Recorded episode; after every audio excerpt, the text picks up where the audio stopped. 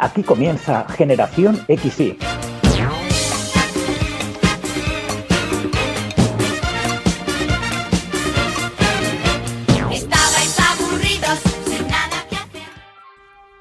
Buenos días, buenas tardes o buenas noches, mi nombre es José María García y como cada semana os doy la bienvenida a Generación XY, el podcast nostálgico que semana tras semana saca del olvido los mejores recuerdos de los 80 y de los 90. Y saludamos también, como siempre hacemos, a nuestros oyentes de Cantabria que nos estarán escuchando en la radio en Cadena Feeling hoy lunes a las 7 de la tarde. Eso sí, si no se han ido a los cines a ver la tan deseada y esperada segunda parte de Top Gun, que ha arrasado en los cines en sus primeros días tras haberse estrenado por fin después de tantos, tantos años esperándola. Nosotros seguramente iremos a verla la semana que viene porque la verdad es que tenemos muchísimas ganas de saber cómo continúan las aventuras de Tom Cruise en los ejércitos del, aire. Mientras eso llega, pues seguimos aquí recordando semana tras semana los mejores recuerdos nostálgicos y como siempre os decimos, si queréis poneros en contacto con nosotros, tenéis en la dirección de correo electrónico generación y nuestros perfiles en redes sociales Aquí estamos ya preparando los últimos programas de esta primera temporada, pero no nos anticipemos porque hoy os tenemos un programa muy chulo preparado. No me enrollo más y doy paso al sumario. Arrancaremos el programa recordando a los superhéroes favoritos de los niños y niñas de los 90 en la televisión con los Power Rangers y continuaremos saltando a los años 80 para recordar un concurso de la televisión española presentado por Pedro Sinaga, Todo queda en casa. En la segunda parte del programa La máquina del tiempo de María Berzal nos ayudará a hacer un homenaje a nuestros profesores favoritos, el Tocata de Orlando Montoro nos hablará de Red Hot Chili Peppers y cerraremos el programa con el concurso de sintonías de Generación XY y el Cajón Desastre. Thank you.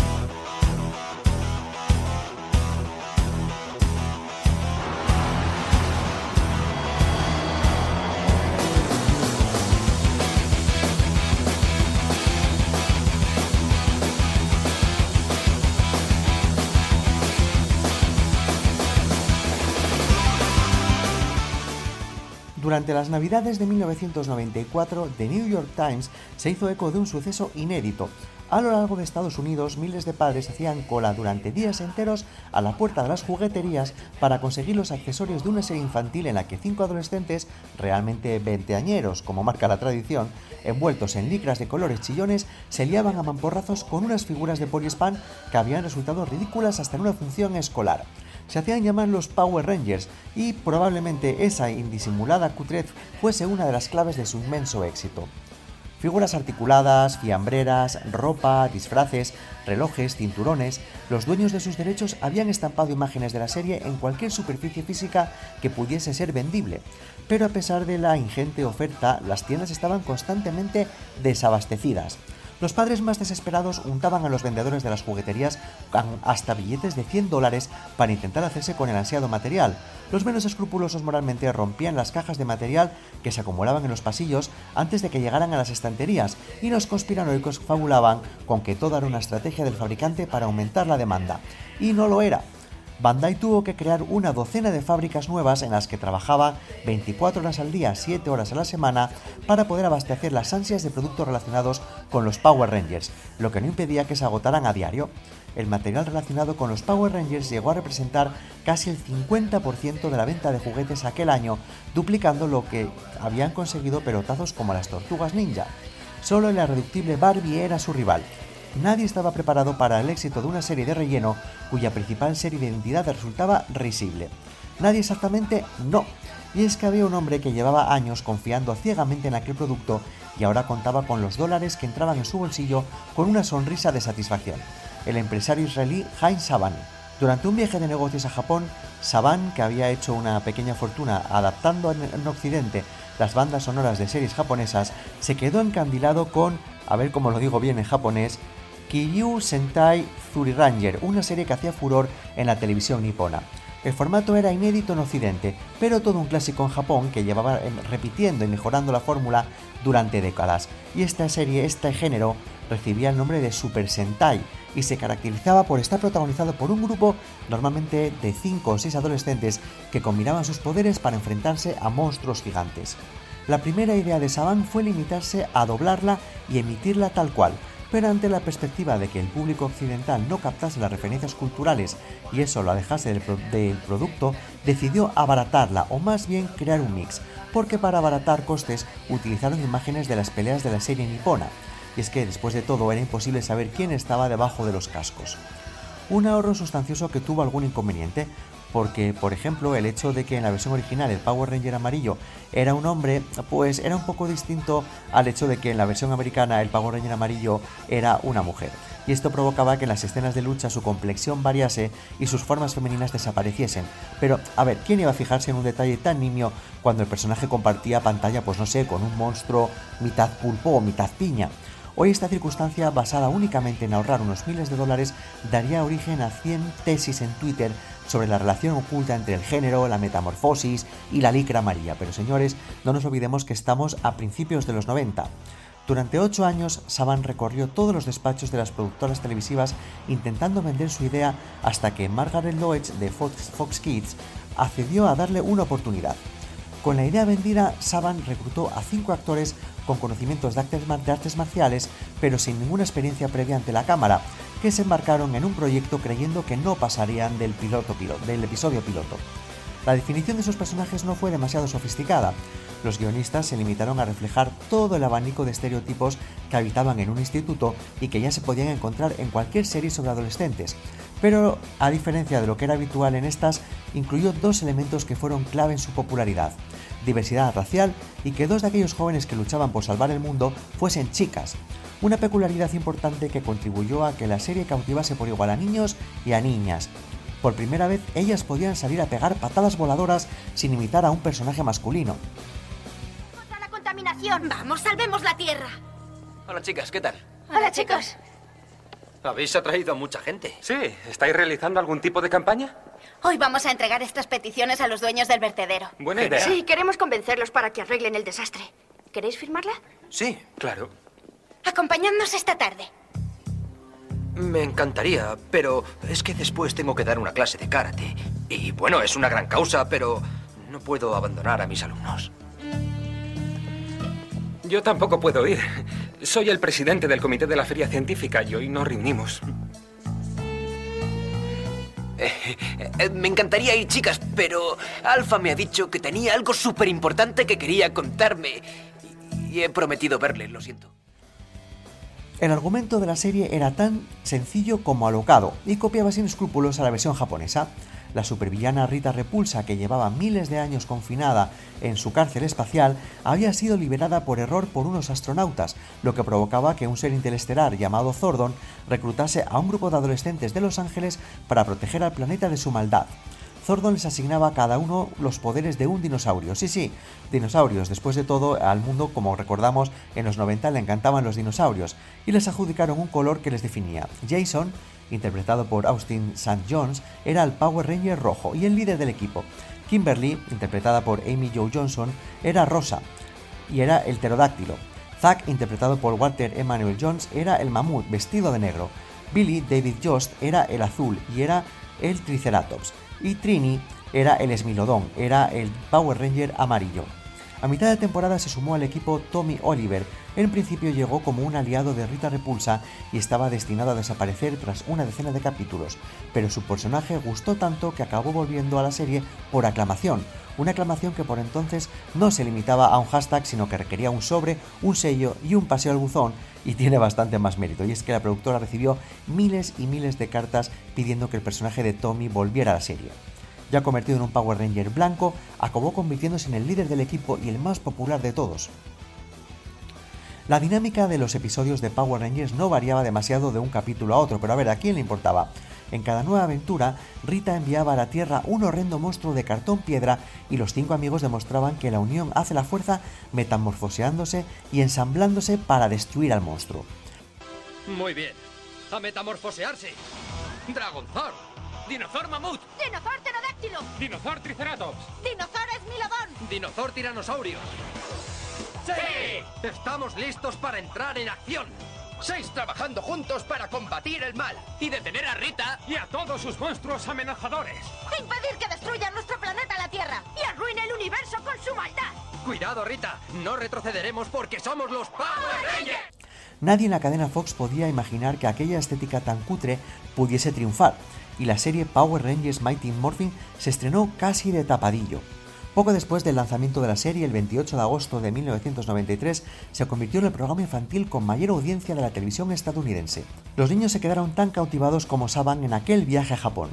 Desde el primer capítulo entraron de lleno en aquel universo fluor de camaradería y monstruos risibles liderados por la carismática Rita Repulsa, otro de los pilares del éxito de los Power Rangers, una malvada histriónica, cruel entre Quimera Nakachan y el Doctor Inferno, cuya actriz original jamás pisó un platón plató estadounidense. Al igual que con las escenas de peleas, la productora se limitó a doblar libremente las escenas rodadas para la serie japonesa original. En España sucedió lo mismo que en Estados Unidos. Tras su estreno en Telecinco en 1994, se convirtió en un fenómeno infantil para el estupor de muchos hermanos mayores que, ajenos al concepto de Super Sentai, solo veían en pantalla una mezcla entre sus añorados Mazinger Z y Comando G, pero con unos actores que interpretaban su papel mucho peor que los dibujos animados. A mediados de los 90, los patios de los colegios, como recordamos, se llenaron de niños como nosotros que salían al recreo al grito de a metamorfosearse. Y la principal pelea antes de la gran pelea era quién iba a ser quién porque había un Power Ranger al gusto de todos. Pero realmente todos querían ser o si eras chico el blanco Tommy o si eras chica la rosa Kimberly. La primera temporada de las tres que conformaron la serie se grabó al completo antes de ser emitida en jornadas de más de 15 horas de grabación y por un sueldo ínfimo. Cuando se estrenó y los actores fueron conscientes de su éxito y de lo que implicaba económicamente, decidieron pedir su parte del pastel, pero se encontraron con la negativa de los productores. Tres de los miembros originales del elenco, los Power Rangers amarillo, blanco y negro, abandonaron la serie, pero el éxito de esta no se resintió ya que simplemente fueron sustituidos. Después de todo lo que los niños querían era ser Power Rangers y les daba igual quién estaba debajo de la licra. La serie siguió adelante sin ellos y en actualidad, con más de 20 secuelas que se emitieron en decenas de plataformas alrededor del mundo, dos películas e innumerables videojuegos, sus derechos han generado más de 6.000 millones de dólares solo en merchandising, el principal objetivo que tienen hoy la mayoría de las producciones y que ha provocado que cada 28 de agosto se celebre en Estados Unidos el Día Nacional de los Power Rangers, una ocurrencia de la juguetería Hasbro para homenajear a la gallina de los huevos de oro. Sin embargo, el destino individual de cada uno de aquellos Rangers originales que cimentaron el éxito de la serie no ha sido tan óptimo, podríamos decir, como el de la franquicia. Tan solo la favorita, la rosa Amy Joe Johnson, ha tenido una carrera estable. Y es que tras interpretar a Kimberly durante más de 100 capítulos, formó parte de los repartos principales de Felicity, Flashpoint y Cover Affairs, y actualmente sigue en activo como actriz y directora y totalmente al margen de la serie que la convirtió en una cara inmensamente popular, excepto por su asistencia a algunos eventos y convenciones temáticas de la serie. También se mantiene en activo Zack, el Power Ranger negro, ha trabajado como actor de doblaje y episódico en innumerables producciones, pero excepto en The Wire, en la que participó en tres emisiones, ninguno de ellos ha tenido demasiado renombre. El resto de sus compañeros han visto como sus nombres se mantenían casi exclusivamente asociados a la serie. Esto en el mejor de los casos, porque el nombre de los Power Rangers también se ha relacionado con algunos sucesos, podríamos decir, trágicos, lo que ha llegado incluso a hacer que se hable de una maldición de esta serie. Aunque más bien esto es la consecuencia de que a lo largo de, un cuarto de siglo, pues lógicamente van pasando por ella 100 actores y entre tantos actores es normal que pasen algunas desgracias. La primera en sufrir esta especie de maldición fue Tui Tang, la Power Ranger amarilla, que falleció a los 27 años después de que el coche en el que viajaba por California con una amiga hacia una boda, pues sufriese un choque violento y lógicamente, pues como digo, la pobre Tui Tang falleció.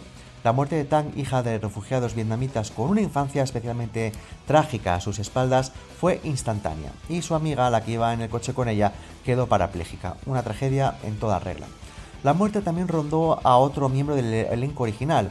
En el año 2017, un hombre armado con una escopeta, tres pistolas y un cuchillo de combate merodeó en la Comic Con de Phoenix con la intención de asesinar a Jason David Frank, el Power Ranger blanco, bueno, o verde también. El hombre que se hacía llamar Punisher llevaba varios meses publicando en sus redes sociales amenazas de muerte contra el mítico Tommy Oliver y tras un juicio cuyas sesiones fueron retransmitidas por televisión fue condenado a 25 años de cárcel que todavía cumple en un hospital psiquiátrico. Esta no es la única desgracia en la que se vio involucrado Frank. Su hermano Eric falleció tras hacer un casting para interpretar a su hermano en la serie y solo tenía 29 años. Tal vez sea grandilocuente hablar de maldición de los Power Rangers, pero no tanto hacerlo de la maldición del Power Ranger rojo. El año pasado falleció repentinamente Pua Magasiva, que lo interpretó en Power Rangers Ninja Storm, una de las adaptaciones estrenadas en 2003 a los 38 años, y otro Power Ranger rojo, Ricardo Medina Jr., protagonista de Power Rangers Wild Force y Power Rangers Samurai, cumple condena por asesinar a su compañero de piso con una espada. Y la última tragedia, aunque bueno, podríamos decir que más que tragedia es mala suerte buscada, es la que ha sufrido el Power Ranger rojo original que eh, recientemente ha sido condenado a cárcel al verse involucrado en unos casos de estafa de fondos públicos relacionados con el COVID-19 en Estados Unidos. Y vamos a escuchar unos pequeños anuncios nostálgicos antes de continuar con Generación XY.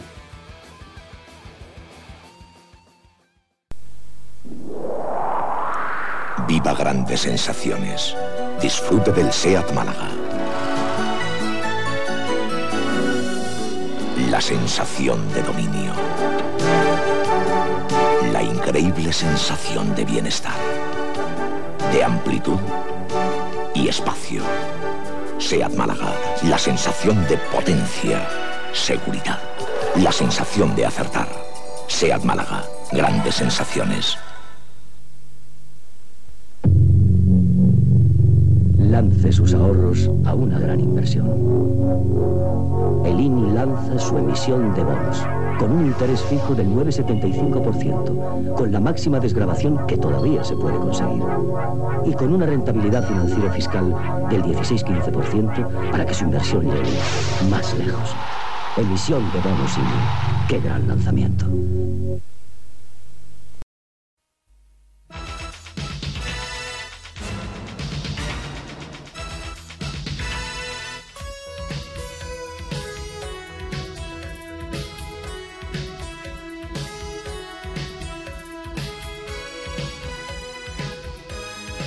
Familia, en este preciso instante comienza Todo queda en casa.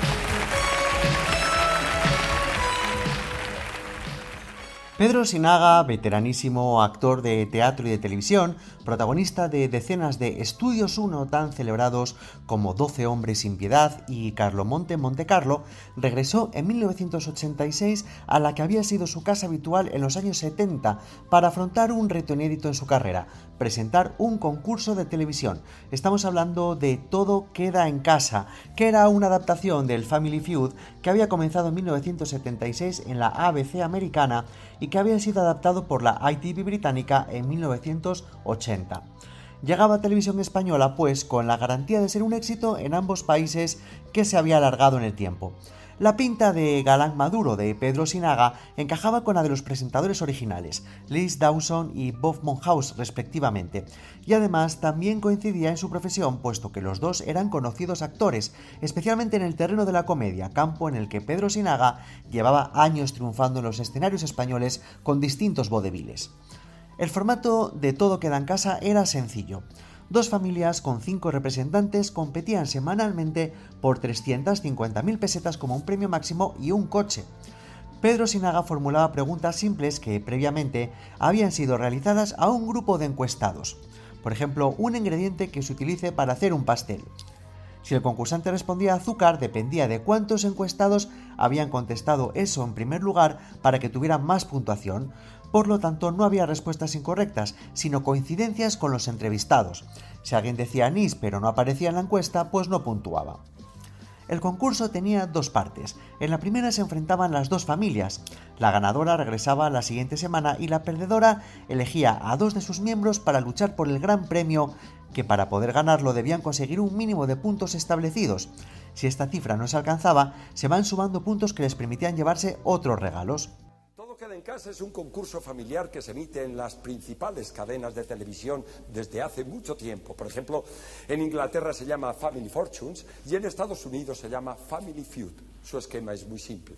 Consiste en responder una serie de preguntas a cambio de dinero. Ahora, eso sí, todo queda en casa posee dos características fundamentales que la diferencian de los demás concursos.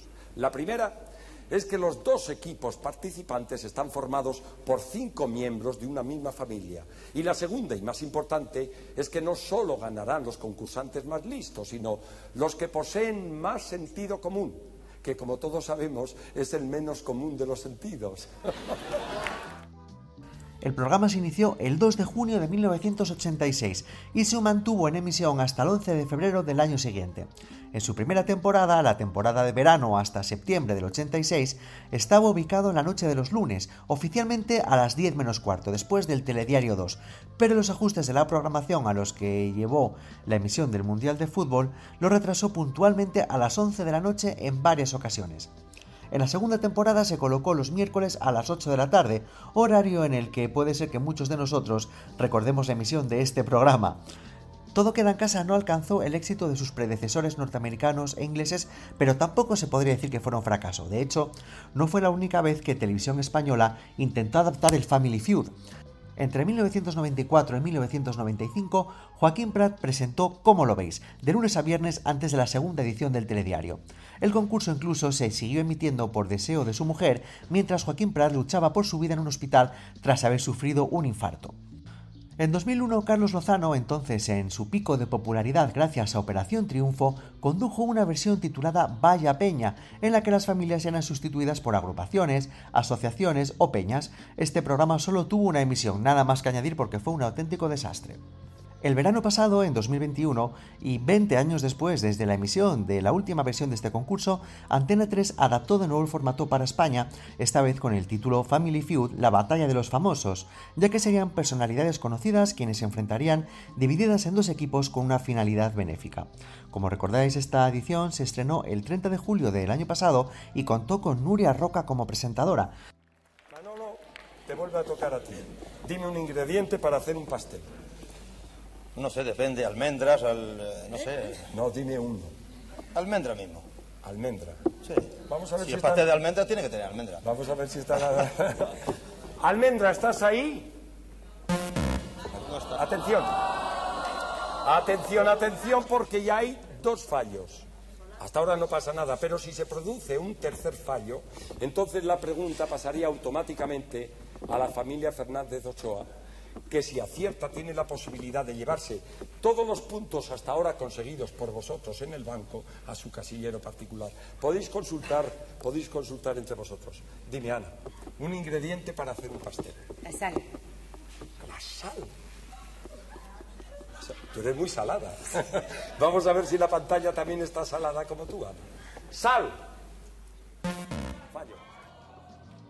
Pero volvamos a centrarnos en el programa original del que estábamos hablando, en el Todo queda en casa de Pedro Sinaga. Recordemos algunas de las anécdotas que se vivieron en este programa, como por ejemplo el hecho de que en su estreno el programa contó con unos concursantes de excepción, las familias de dos celebridades, de Manolo Escobar y de Francisco Fernández Ochoa. En el equipo de los Escobar estaba la periodista Ana García Lozano, entonces estudiante de quinto curso de periodista, y en el otro equipo figuraba Blanca Fernández Ochoa, esquiadora que era conocida ya por la audiencia. Los famosos cedieron el dinero ganado a fines benéficos, aunque se llevaron a casa los regalos con los que fueron premiados a lo largo del concurso, que fueron una bicicleta, unas raquetas de tenis, un juego de chocolatera y seis tazas y figuras de cerámicas de los hermanos Marx. La emisión más polémica del programa se produjo el 18 de agosto de 1986 y en ella la familia Martínez presentó una demanda civil contra Televisión Española por inducirles a perder el programa. Y es que a la pregunta ¿algo que moleste entre vecinos? la concursante Carmen Santos respondió que hagan mucho ruido o que pongan el televisor muy alto. Pedro Sinaga reformuló la respuesta y señaló en la pantalla la respuesta música alta que tenía un valor de 4 puntos mientras que ruido figuraba en primer lugar con un valor de 29. Ramón Pradera, director del programa, dijo que la actitud de los concursantes no era más que una pataleta porque les daba muchísima rabia perder. La empresa MB Juegos comercializó el juego de mesa de Todo queda en casa para dos o más jugadores y de 10 años en adelante, cuya mecánica era bastante fiel a la del concurso de televisión española. Por otro lado, Faolomir Juegos puso a la venta el juego de mesa Todo queda en Casa Blanca, en cuya caja reproducía el logo del programa, pero que ofrecía unas reglas distintas a las del juego televisivo.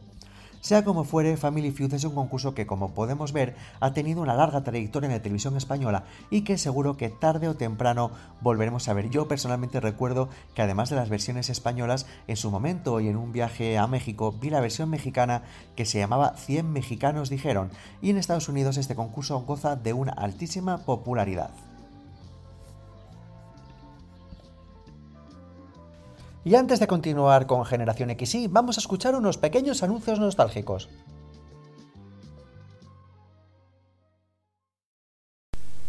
No te pases de peso y cuida tu figura con Manasul, porque Manasul te ayuda a estar en forma.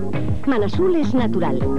Se toma como un té, son plantas hindúes que aligeran tu cuerpo para que sigas estando así de bien.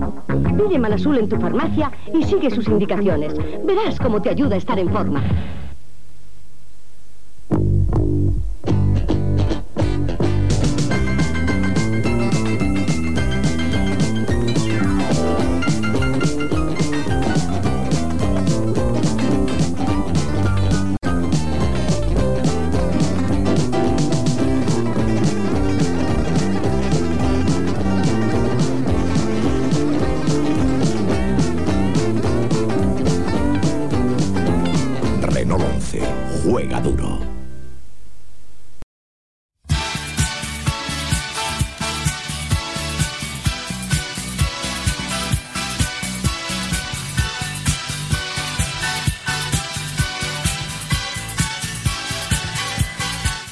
La máquina del tiempo con María Berzal.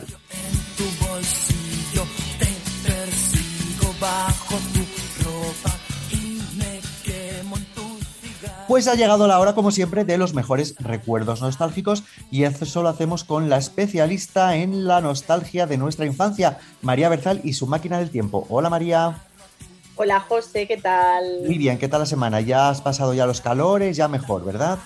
Ya, sí, bueno, a si se normaliza ya y no pasamos más del invierno al verano, del verano al invierno, del, del, del tanga a, a las botas de apresquí, que no sabemos ya qué ponernos. Mira, yo conociéndote como te conozco, María, seguro que ya has cambiado de armarios cinco veces. Ya has sacado de invierno, no luego la de invierno, la otra vez la de verano, ya, ya tienes ya desesperada ya por, eh, por dar una estabilidad a tu, a tu armario, ¿verdad? A mi armario, di que sí. Claro. Lo bueno que teníamos cuando íbamos al cole, bueno, seguramente tú eras de las que ibas con uniforme, entonces no tenías que andar eh, eh, recordando, cambiando de ropa en verano e invierno, ¿verdad? Pues empecé a ir con un uniforme con 14 años, fíjate, yo al revés que todo el mundo. Cuando todos se lo quitaban, yo me lo puse. y te digo esto porque vamos a ir así entrando poco a poco en, en- en el tema de hoy, en el, en el colegio, porque cuéntanos de qué vamos a hablar hoy. Pues hoy hablamos de los maestros, de los maestros que hemos tenido a lo largo de nuestra más tierna infancia, algunos que recordamos con mucho cariño porque fueron maravillosos y nos marcaron, incluso que nos enseñaron eh, un posible camino para nuestra vocación futura, eh, y otros que eran terroríficos y los seguimos recordando con auténtico pavor. Pues sí, es, es cierto lo que dices, porque yo creo que todos en algún momento de nuestra vida hemos querido ser de mayor profesor y eso se lo debemos a algún profesor en concreto que nos, que nos marcó en nuestra más tierna infancia, ¿verdad? Sí, o a lo mejor no tanto como ser profesor, pero, pero sí alguno que te abría la puerta hacia un mundo que te llamaba la atención. En mi caso, por ejemplo, hacia la literatura, ¿no? Que, que, pues siempre tuve la suerte de, de disfrutar de, de maestras que amaban la lectura y disfrutaban mucho con, con, los autores y explicándonos cosas sobre la literatura, especialmente la española, que a mí es la que más me gusta y la que más disfruto, ¿no?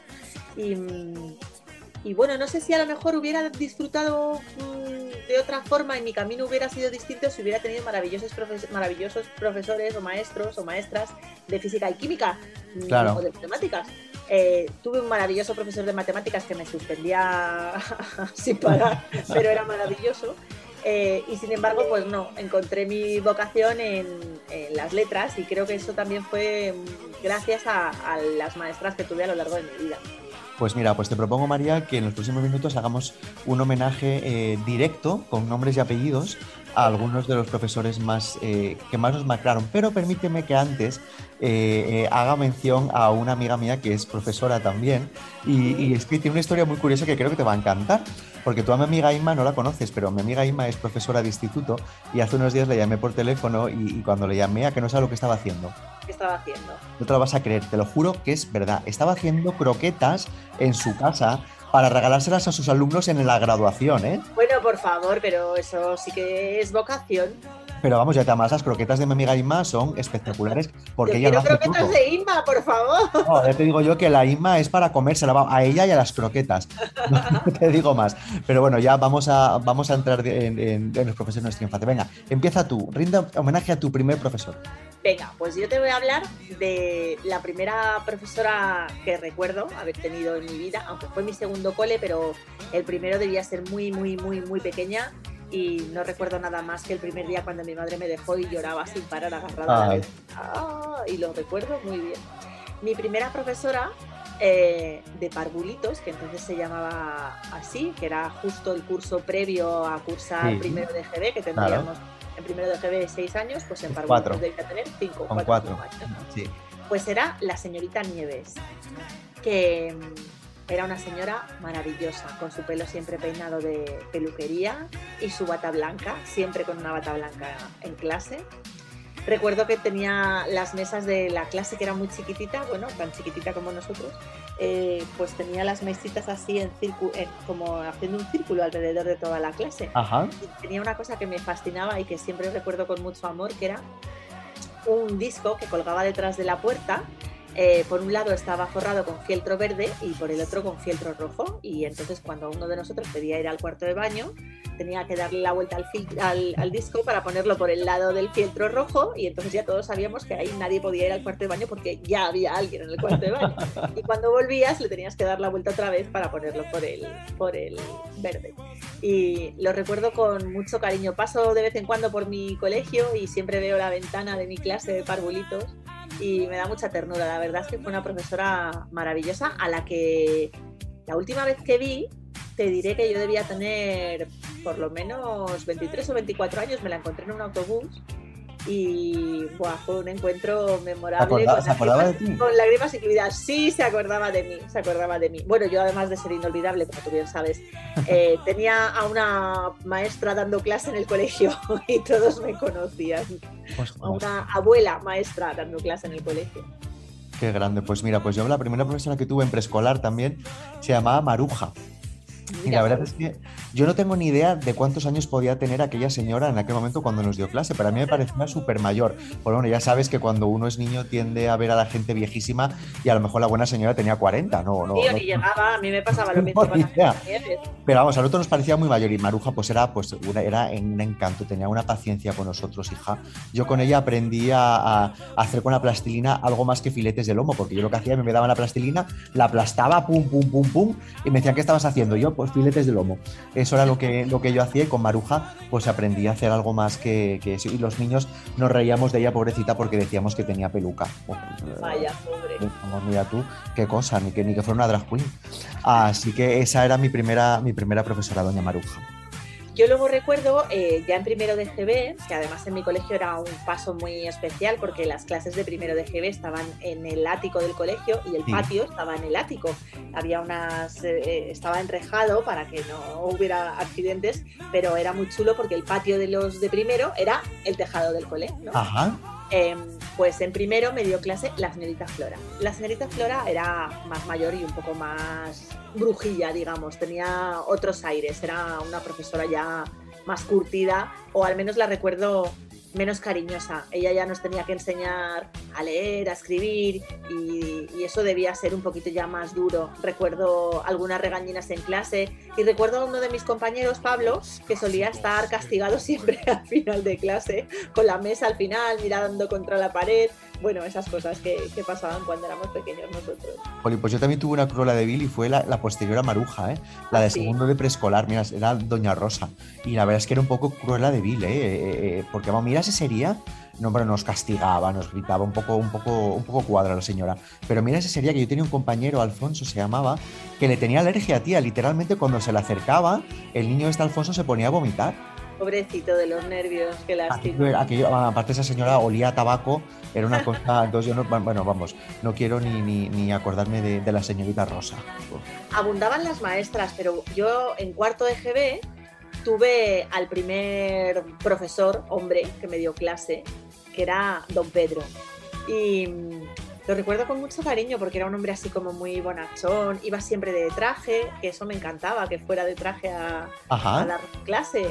Y, y lo recuerdo con mucho cariño porque nos enseñó a hacer unas eh, unas letras en el cuaderno eh, como para los títulos de los trabajos y los títulos de los temas y tal, Sí. que eran así como redonditas, con agujeritos. Bueno, no sé, nos enseñó a hacer así como unas letras especiales que yo he seguido haciendo incluso en los trabajos de mis hijas cuando eran pequeñas. Y, y no sé, me daba un poco de miedo. Recuerdo empezar el curso porque era un señor el que me iba a dar las clases y no una señorita, ¿no? Y de repente, como don Pedro, don Pedro. Pero don Pedro resultó que era un tipo muy bueno, muy cariñoso y, y lo, lo tengo mucho cariño ahí en, en la memoria, sí. Pues mira, el equivalente a tu don Pedro fue mi don Marcos, que fue el profe que tuve en cuarto y en quinto. La verdad es que, joder. Pero ahora que lo pienso, cuando a un profesor le recuerdas con el don delante, eso, eso es buena señal, ¿eh? yo creo. Yo creo que los que recordamos con el don era porque, porque, porque eran buenos. Y este, el don Marcos, yo creo que es el profesor que más cariño me ha tenido a mí. ¿Por Porque, qué? vamos, pues no lo sé, me trataba con, con muchísimo cariño. Eh, también es cierto que, bueno, al colegio al que yo iba, eh, bueno, digamos que los padres tampoco prestaban toda la atención a los niños que, que merecían y, y mis padres tenían una implicación bastante grande en el colegio en aquel momento y tal, y no sé, había una relación muy buena eh, entre mis padres y el profesor y conmigo se portaba muy bien, ¿eh? Y lo curioso es que don Marcos estaba casado con, con- con otra profesora, con, con Maribel, que Anda. Maribel era la profe de matemáticas que teníamos, que nos daba ya cuando éramos un poquito más, más mayores, ya en sexto de GB fue, fue mi caso. Y lo curioso de Maribel es que, mira si era buena profesora, que la Maribel por las tardes, un par de días por semana, daba clases extra a algunos de los críos pues, que tenían problemas para, para seguir las clases. Eh, Ay, eran como clases particulares que daba la mujer eh, completamente gratis, eh, fuera de... y por amor al arte. Pues yo también tuve un matrimonio de, de maestros que me daban clase, que eran don Leopoldo y doña Carmina. Ajá. Doña Carmina nos daba lengua. Don Leopoldo, mm, no lo recuerdo, la verdad. No he conseguido recordar de qué me daba clase don Leopoldo. Pero mm, me pasa con ellos esto que comentabas tú con tu, con tu profesora, eh, doña Rosa. eh, que de verdad, no, perdón, con, con Maruja, no soy capaz de ver cuántos años tendrían aquellas personas, sobre todo porque don Leopoldo era calvo y, y siempre Claro. parece que asociabas la calvicie a ser una persona muy mayor, pero ahora lo veo en mi memoria y no era un hombre mayor, aunque también llevaba traje y, era calvo, calvo entero, con lo que, oye, con lo que se llevan ahora las calvas bien arregladas. Pues eran una pareja muy peculiar, vivían justo enfrente del colegio, enfrente, y, y yo siempre me pensaba un poco cómo era su vida, que iban del cole a cruzar la calle a casa y de casa a cruzar la calle al cole. Y no sé, eran los recuerdo como buena gente, fíjate. No, no son especialmente los primeros profesores de los que me acordaría, Sí. pero, pero sí los recuerdo así como, como buena gente. Qué guay. Pues mira, luego yo a mi séptimo de GB me cambiaron de colegio porque nos cambiamos de casa. Y en el nuevo colegio, en el liceo, tuve una, eh, dos profesoras que, que recuerdo especialmente, pero por cosas muy distintas, ¿vale? La primera, la recuerdo porque me pasó una cosa muy curiosa. Era una profesora de lengua que se llamaba Menchu y que todo el mundo la encantaba y yo no sé por qué a mí esa señora me caía mal. O sea, no sé si era un tema de química, un tema de, piel, no lo sé, pero todo el mundo adora- adoraba a Doña Menchu y a mí me caía como una patada en, en los mismísimos, no entiendo por qué. Sin embargo, tenía a otra profesora que me encantaba y seguramente sea mi profesora favorita de todos los tiempos, Doña Manolita. Y te voy a contar por qué Doña Manolita me, me gustaba. Mira, María Manolita me daba clase de, de sociales y mis compañeros le tenían pavor porque Manolita sacaba a la gente a la pizarra a dar la lección. Tenía una especie de saquito, una bolsa con los números de, de orden de lista, entonces sacaba una bola con el número y al que le tocaba tenía que dar la lección y la gente aquello le, aterraba. Pero, pero a mí me encantaba que, que me sacara a dar la lección. Pero ¿sabes por qué eh, me gustaba más Manolita? Bueno, aparte de que no sé por qué me recordaba mucho a Concha Velasco, eh, físicamente tenía un aire, no sé, me hacía mucha gracia, pero sobre todo porque era una mujer, y es todavía porque, porque está viva y ojalá siga viva muchos años, eh, a, eh, a pesar de su edad, es una persona, joder, eh, súper eh, tecnológica, tía. De hecho, eh, con Doña Manolita sigo teniendo contacto por redes sociales, ¿te lo puedes creer? Oye, igual no se escucha. Vamos, yo le- de hecho cuando terminemos la- el programa le voy a enviar un enlace, para a le voy a enviar un, un- un mensaje por Facebook para que, lo, para que lo escuche. Y me encanta Manolita porque con los años hemos descubierto que tenemos muchas cosas en común, le gustan mucho los viajes, como a mí, y los concursos de televisión. Y, y de vez en cuando pues nos intercambiamos contando experiencias. eh, ya sabes que yo he ido a muchos concursos de televisión y me cuento. Y Qué tal. buena, doña Manolita. Doña. Manolita, está usted invitada a participar un día con nosotros en el Vamos, programa. Manolita, eh, tendría, tendría que, de hecho, me estoy pensando en darte a ti, hacerte un ERE y ponerle la máquina del Oye, tiempo a, es a eso. Manolita. No, sumar, sumar, siempre sumar. Que venga doña Manolita, pero yo me quedo. Pues mira, yo, si hay un profesor que recuerdo de la etapa de la EGB con infinito cariño, mm, hasta, hasta saltarme casi las lágrimas, es a don Severiano. Ajá. Don Severiano fue mi tutor en sexto, séptimo y octavo de GB. Se comió lo mejor de nuestra adolescencia. Pobrecito. Qué malos éramos. Lo que le hicimos sufrir. Recuerdo. recu- recuerdo que una vez. em, éramos, no éramos una clase conflictiva, pero bueno, teníamos las cosillas estas de los chavales, ¿no? De- Sí. Y recuerdo que una vez se puso muy serio en una tutoría y, y dijo que no podía más. No podía más y que mm, gracias a nosotros se había planteado dejar la docencia y empezó a llorar en clase. Y aquello para mí fue súper impactante porque yo no me podía imaginar, ¿cómo decirte? Creo que no valoraba que los adultos y especialmente los profesores tuvieran sentimientos, José. Nunca me lo Claro. había planteado. La verdad es que ni siquiera, creo que ni siquiera me lo había planteado. Y aquello fue como una bofetada de realidad de, eh, pues nosotros nos pensamos que no hacemos nada, pero a este hombre le estamos amargando la vida. Y, y de verdad para mí aquello fue mm, como una revelación y a partir de entonces procuré portarme mejor en clase. No es que fuera mala, porque no lo era, pero, pero sí que estaba mm, con la pandilla un poco de los que montaban los Haris, ¿vale? Y luego sacaba buenas notas y eso, y una cosa compensaba la otra. Pero mm, éramos habladores, teníamos peleas, nos, tal, siempre había cosas, siempre, bueno, no era una clase tranquila. Y, y aquel hombre lo sufrió muchísimo.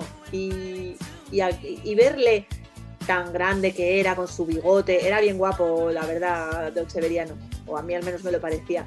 Y ver a ese señor al que yo tenía cierto respeto, ¿no?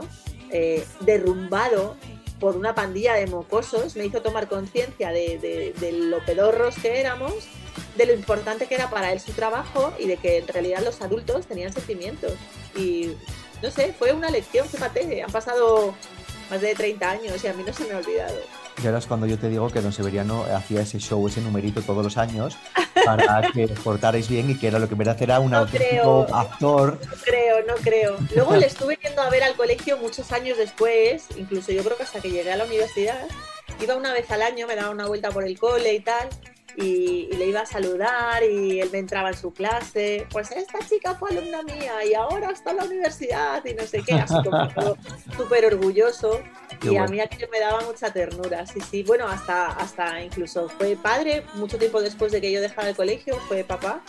Y, y mi amiga del cole y yo, las dos de las que más le amargamos la vida, le llevamos un regalo para su bebé y tal, y se emocionó mucho. Y bueno, no sé, estas cosas, bueno, siempre se te quedan ahí entre las más Bueno. bonitas de tu infancia. Qué bueno.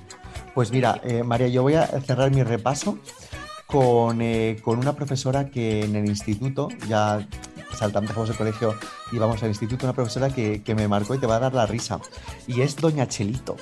Chelito era, Chelito, Chelito era la profesora de, de gimnasia.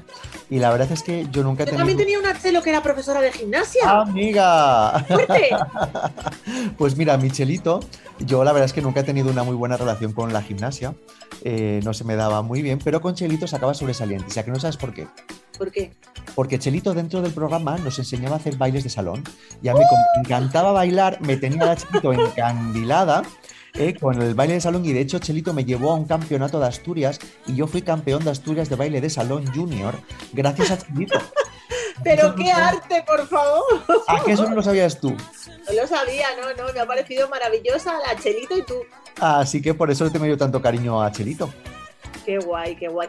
Yo recuerdo ya cuando, bueno, yo no fui al instituto porque cuando terminé el colegio, pues fui a otro colegio de monjas en esta ocasión, en el que me puse el uniforme a los 14 años, como te decía al principio, y mm, estuve solamente dos años en aquel colegio, pero recuerdo con mucho, mucho cariño a una monjita que nos daba clase, que era la madre Ajá. que era yo creo que igual de alta que de redonda, era casi tipo mesa camilla, era muy, muy viejita, muy viejita, pero tenía pinta de haber sido una mujer bellísima, tenía los ojos clarísimos, la piel súper blanquita y mm, iba siempre andando por el colegio así muy despacito y llevaba una campana. Y entonces iba tolón, tolón, tolón. ¿Tú sabías que llegaba la madre Bermans porque ya iba tolón, tolón con su campana y cuando te veía por el pasillo decía, niña, ven aquí. Y te bajaba la falda, ch, ch, ch, ch, porque todas nos remangábamos la falda, claro, más. Y ella llegaba, niña, y te bajaba la falda. Luego entraba en clase, niña, el atril.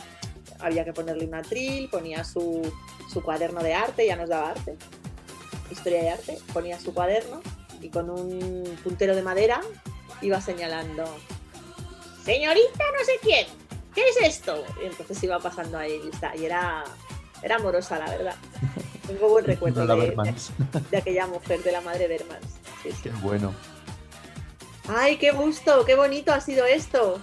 Pues sí, la verdad es que sí, ya eh, con esto yo creo que vamos a ir despidiendo la sección de hoy, no sin antes adelantar de que vamos a hablar la semana que viene. Pues la semana que viene vamos a hablar de algo que sigue estando, al menos en mi vida, bastante presente, pero que no es lo mismo ahora. Ni vale lo mismo ni lo disfruto igual. ¡Las chuches! Ay, Dios mío, eh, ahí, hay, ahí hay tela que cortar, ¿eh?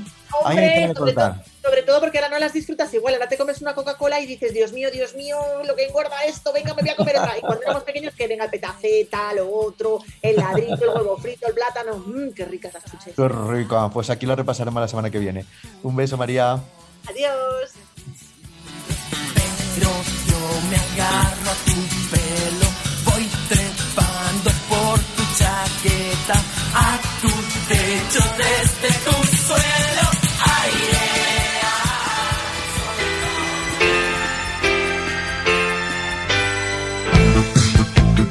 El Tocata, con Orlando Montoro.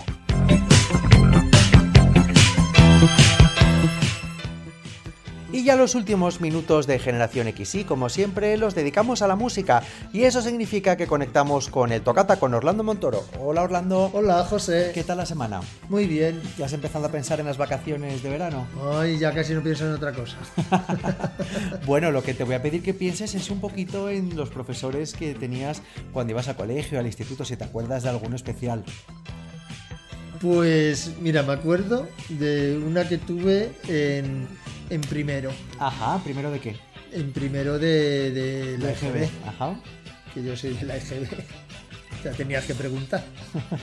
Y, y es que era muy gracioso porque le hacíamos regalos en Navidad, pero, o sea que había quien le llevaba un jamón, aunque parezca un tópico decirlo. Y yo me acuerdo, yo también me preparaba a mi madre regalos para llevarle a la profesora y, y tal, que se me hace un poco extraño ahora pensar. Ahora es un poco al revés, como ya has visto, como ya sé que has contado de nuestra queridísima amiga Inma y sus croquetas, sus que pre- croquetas. que prepara para sus alumnos. Oye, No creáis que todo es gloria, ¿eh? que luego tiene un carácter que no veas. O sea, que la llaman, la, ha sido la terrible en alguna ocasión. Y la usted también la llama. La usted. Y la azafata también. Pero, pero bueno, tú das fe que las croquetas de Inma están buenas, ¿no?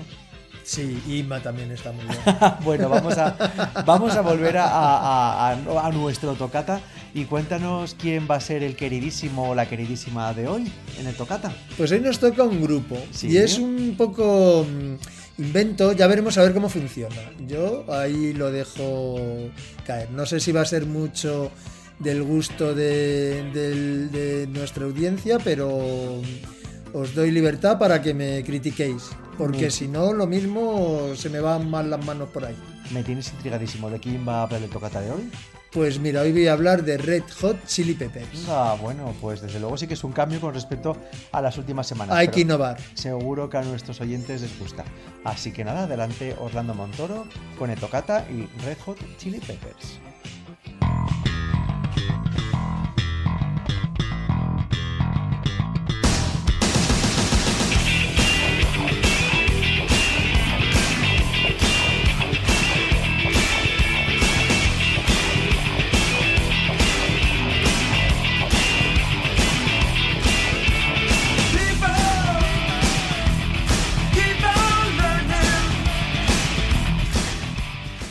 Hoy toca hacer un hueco a la música californiana, la costa oeste de Estados Unidos con influencia mexicana y española, clima mediterráneo, de donde mejor puede venir una naranja que no sea genuinamente española, y rincón, en San Francisco, de la cultura europea, o lo que más se puede parecer a eso en un país como los Estados Unidos de América.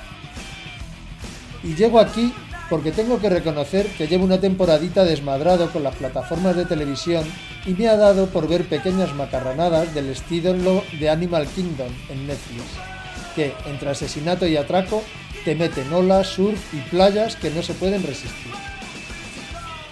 Pero claro, sería muy viejuno y nada quisí hablar de The Birds, de la Jefferson Airplane, de Beach Boys, The Doors, Creedence Clearwater Revival, los Eagles, todos más bien setenteros y sesenteros incluso algunos. Ni tampoco mm, se me hace poder hablar de la escena punk californiana, ya más ochentera, pero como grupos como The Green Day, The Offspring, Bad Religion y Blink 182, que tampoco animan mucho al sentimiento nostálgico, creo. Otra cosa es el grupo No Doubt, que ya veremos si no cae por aquí en otra ocasión. Para hoy he seleccionado, espero que para el gusto de todos, a Red Hot Chili Peppers, aunque también podían haber sido los James Addiction, que según la repercusión que recibamos en el Tocata por nuestros queridísimos de hoy, quizás seleccionaremos para otra ocasión. Por el camino también se quedan otros grupos, creo que ajenos a los gustos generales de nuestra audiencia, como Range Against the Machine, Smash Mouth y Queens of the Stone Age.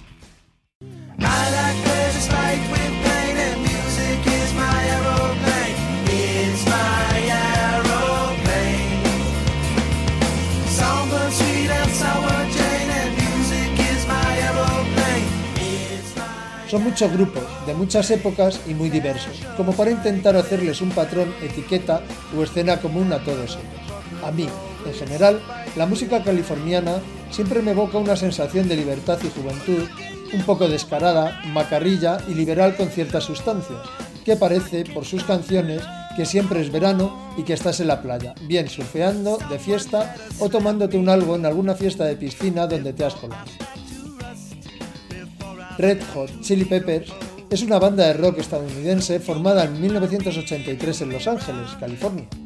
Sus integrantes son el vocalista Anthony Kiedis, el guitarrista John Frusciante, el bajista Flea y el baterista Jad Smith. El estilo musical de la banda fusiona el funk tradicional con el rock y el rock alternativo, incluyendo elementos de otros géneros como el rap, pop rock, heavy metal, dance, punk, hip hop e indie rock. En algunos sitios son considerados los inventores del punk funk. Los primeros discos del grupo, de Red Hot Chili Peppers de 1984, Freaky Steely de 1985 y The Uplift Mofo Party Plan de 1987, fueron pasando con más pena que gloria, quizás el tercero con un poco más de audiencia que los, que los dos primeros. La adicción a la heroína llevó a Slovak a la muerte el 25 de junio de 1988, a los 26 años de edad. Kiedis abandonó la ciudad y no asistió al funeral de Slovak, considerando que la situación era surrealista. Huyó a México, donde permaneció unos meses para desintoxicarse. Jack Irons, posteriormente, abandonó el grupo, diciendo que él no quería ser parte de un grupo donde sus amigos se estaban muriendo.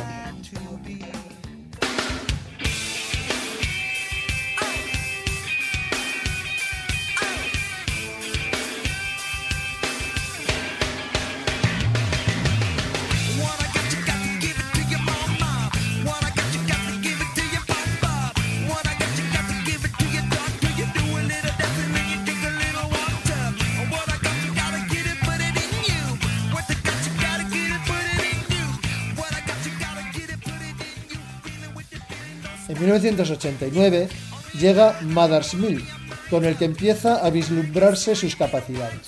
La canción tributo a Hillel Slovak, Knock Me Down, que fue su primera canción en llegar al top 10 de las canciones de rock. También tuvieron un gran éxito con la interpretación de Higher Ground de Stevie Wonder. Con su gran línea de bajo en slap y ritmo rápido de funk, Higher Ground representó la perfecta mezcla del Motown de los 70 con el punk. Por otra parte, la canción Show Me Your Soul, sacada como bonus track en diferentes sencillos, fue incluida en la banda sonora de Pretty Woman. Pero es con su quinto disco, Blood Sugar Sex Magic, de 1991 y gira en el 92, donde revientan todas las listas y crean esta joya musical del funky más marchoso de todos los tiempos.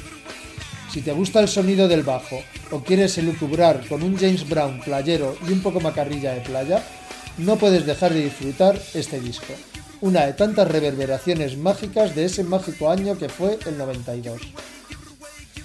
El primer sencillo del álbum fue la canción Give It Away. Gracias a ella, la banda ganaría un Grammy por la mejor canción de hard rock y conseguirían su primer número uno en los rankings de canciones del rock moderno. La balada Under, Under the Bridge, que fue un auténtico bombazo a nivel mundial, y otros sencillos del álbum como fueron Suck My Kiss o Breaking the Girl.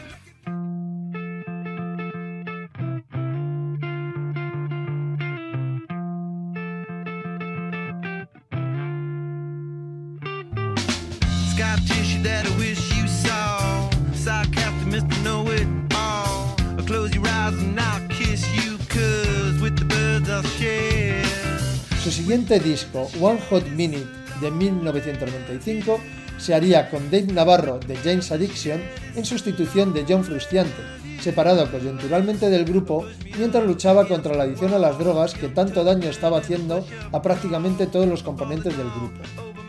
El disco no fue tan bien recibido como el anterior, pero la influencia y mezcla de estilos gracias a la participación de Navarro de James Addiction es evidente y se considera como el más alternativo de la banda, llevando a cabo una rara mezcla de diferentes géneros musicales como el punk, el rock psicodélico y el funk. La guitarra de Navarro es evidente en Coffee Shop o Deep Kick. Se editaron tres sencillos, Wrapped, Air Aeroplane y My Friend, que llegó a lo más alto de las listas musicales. De 1999 es Californication, de nuevo con John Frusciante a la guitarra. Este disco es el álbum más vendido y celebrado de la banda. El disco marcó un cambio de estilo para los Chili Peppers, aunque Californication seguía teniendo rastros de su sonido punk funk, se inclinó hacia riffs más melódicos como en Star Tissue o Other Side. El regreso de Frusciante trajo un estilo más experimental, con canciones como Emit Remus, Summertime al revés, en el que se resalta un riff de guitarra que fue grabado hacia atrás. Savior o This Velvet Glow son otros sencillos de gran éxito. El álbum incluye múltiples referencias a California, las drogas y a Hollywood. Scar Tissue ganó un Grammy por la mejor canción de rock. Otros temas como Californication o Other Side fueron también número uno en la lista Billboard de canciones de rock modernas. Otros sencillos de éxito fueron Around the World, Road Tripping y Parallel Universe. Y hasta aquí nuestro tributo hoy a los chicos de los pimientos chili picantes y calientes. En el siglo XXI han continuado con discos de gran éxito, todos bien interesantes y merecedores de nuestra atención. By the Way en 2002, Stadium Arcadium en 2006, I'm With You de 2011, The Garaway de 2016 y Unlimited Love, recién editado y del que están a puntito de salir de gira. Bueno, si perdiste un poco la cabeza en los 90, seguro que en algún momento escuchaste a estos funkis alternativos que contra todo pronóstico siguen vivitos y coleando.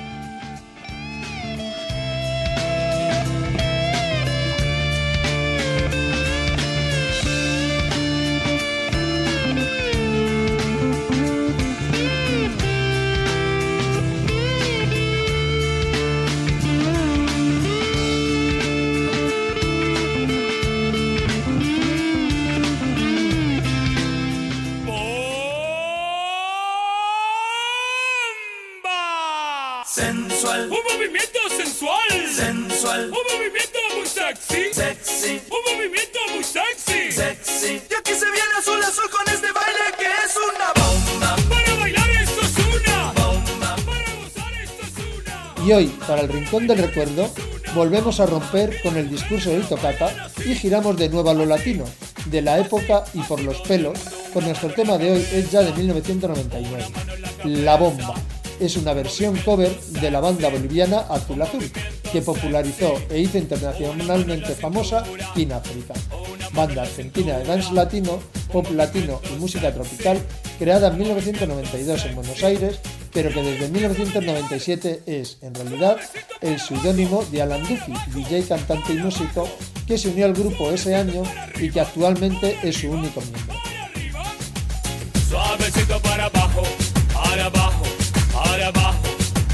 Suavecito para arriba, para arriba, para arriba.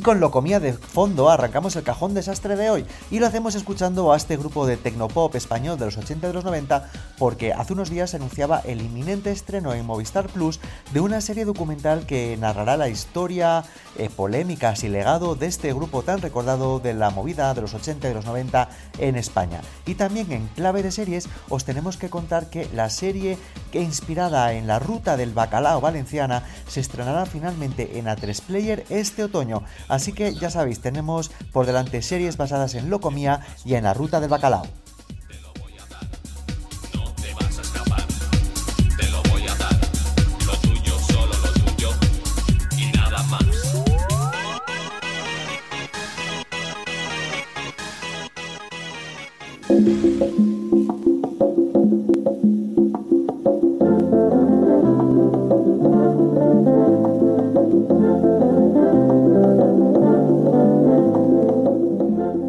Concurso de las sintonías de esta semana os tengo que comunicar que aquellos que habéis dicho que la sintonía oculta de la semana pasada se corresponde con el concurso Ruta Quetzal, estabais en lo cierto. Estamos hablando del concurso presentado por Félix Rodríguez de la Fuente, en el que se elegía a los aventureros que le acompañarían cada verano recorriendo las Américas.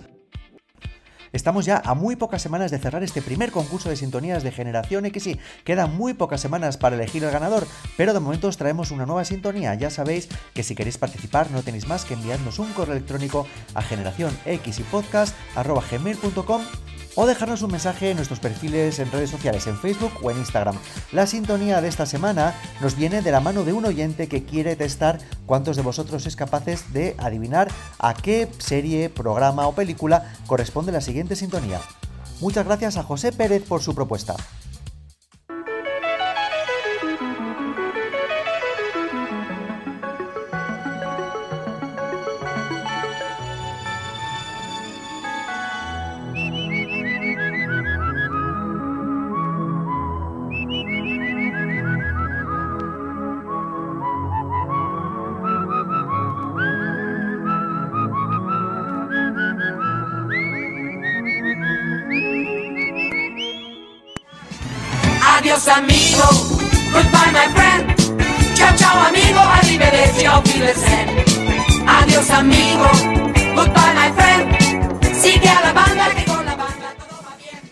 El programa de esta semana de Generación X y hay que ver lo rápido que se nos pasa siempre la hora de la nostalgia.